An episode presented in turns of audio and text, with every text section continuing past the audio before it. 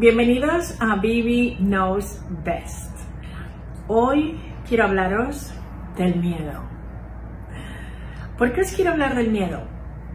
Pues no es porque especialmente me guste hablar del tema, simplemente porque esta semana una persona que es emprendedora, a la que admiro mucho, me ha comentado que estaba pasando miedo y que sí es normal tener miedo cuando uno ya está emprendiendo. Para ser sinceros, el miedo, desde mi punto de vista, no se va nunca.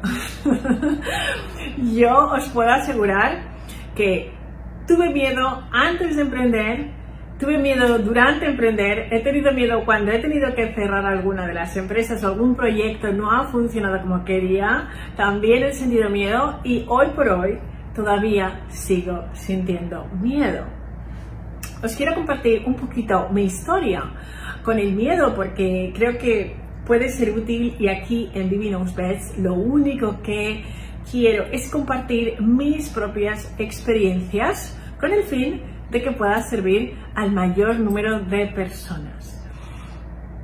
Emprender a mí, desde luego, me da mucho miedo y no pensaba que pudiera hacerlo en ningún momento de mi vida. Fue prácticamente como una, mm, una necesidad y salté en ese vacío porque cuando uno es emprendedor vive en una constante montaña rusa y no siempre es agradable vivir no sabiendo qué va a pasar. Lo único que os puedo decir que para poder enfrentarse al miedo, yo conozco simplemente cuatro sistemas. Uno importante, encuentra algo que te motive tanto que al final la pasión triunfe sobre el miedo.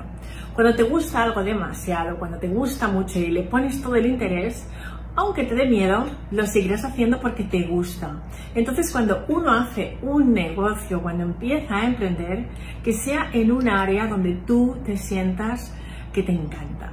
Cuando yo decidí emprender, me dije, ¿qué es lo que más me gusta hacer en la vida? ¿Sabéis lo que más me gusta hacer en la vida?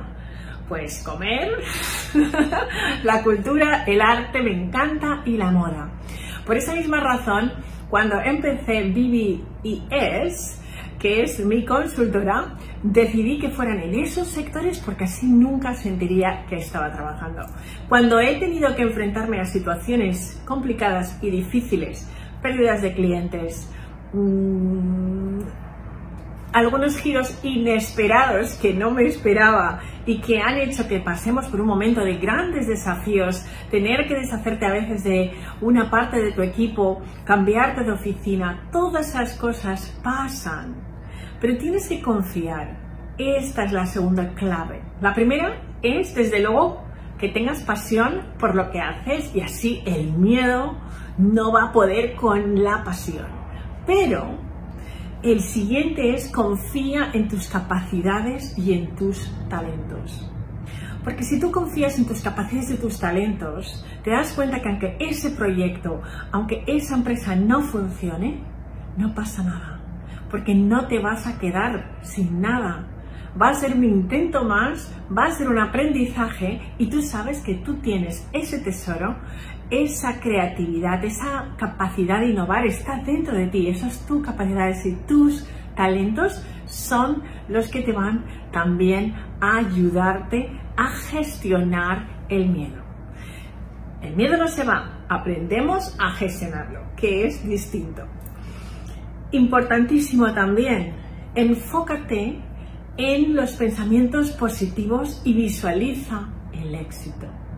Si tú solamente te centras en los por qué no, en las cosas que no van bien, desde luego, con estas gafas es muy difícil que veas algo porque vas a, tener, tu visión completamente borrosa. Y eso es lo que tenemos que evitar, ¿no? Para que el miedo no te consuma, realmente lo que tienes que hacer es pensar en lo positivo. ¿Por qué estás haciendo esto? Todos tenemos un por qué y un para qué. Ese por qué y un para qué es el que debe moverte a cruzar al otro lado y ver el mundo desde ese punto de vista. Y visualiza simplemente a ti mismo cruzando al otro lado y cómo te vas a sentir cuando hayas cruzado al otro lado. Te vas a sentir como, wow, I did it, lo he hecho. Importantísimo. Otra cosa, acepta con responsabilidad que estás tomando riesgo.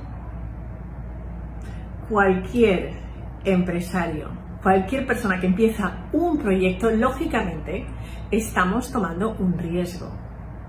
Bueno, cuando uno decide que va a coger una oficina, que va a contratar personas, lo hace desde la confianza de que va a salir bien. Yo recuerdo que tenía este proyecto que supuestamente era para tres años y tenía estos clientes y boom, hubo un cambio y esto se acabó. Ahí estaba con la oficina, con las personas, con todo para hacer este proyecto y me quedé a mitad de camino. Es un riesgo que tenemos que tomar y aceptamos con responsabilidad ese riesgo y cambiamos de giro si es necesario.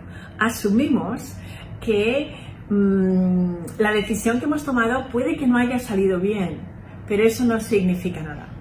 La aceptación es muy importante y con la aceptación también viene el ser compasivo con nosotros mismos y que no nos machaquemos por ello. Estas cosas pasan. Así es la vida de un emprendedor. Es una carrera de obstáculos y aquí todos los emprendedores somos saltadores de vallas. Así que nada, hasta la próxima y a saltar vallas con mucha ilusión y recordar la clave. La pasión triunfa sobre el miedo. Hasta la próxima. Muchas gracias.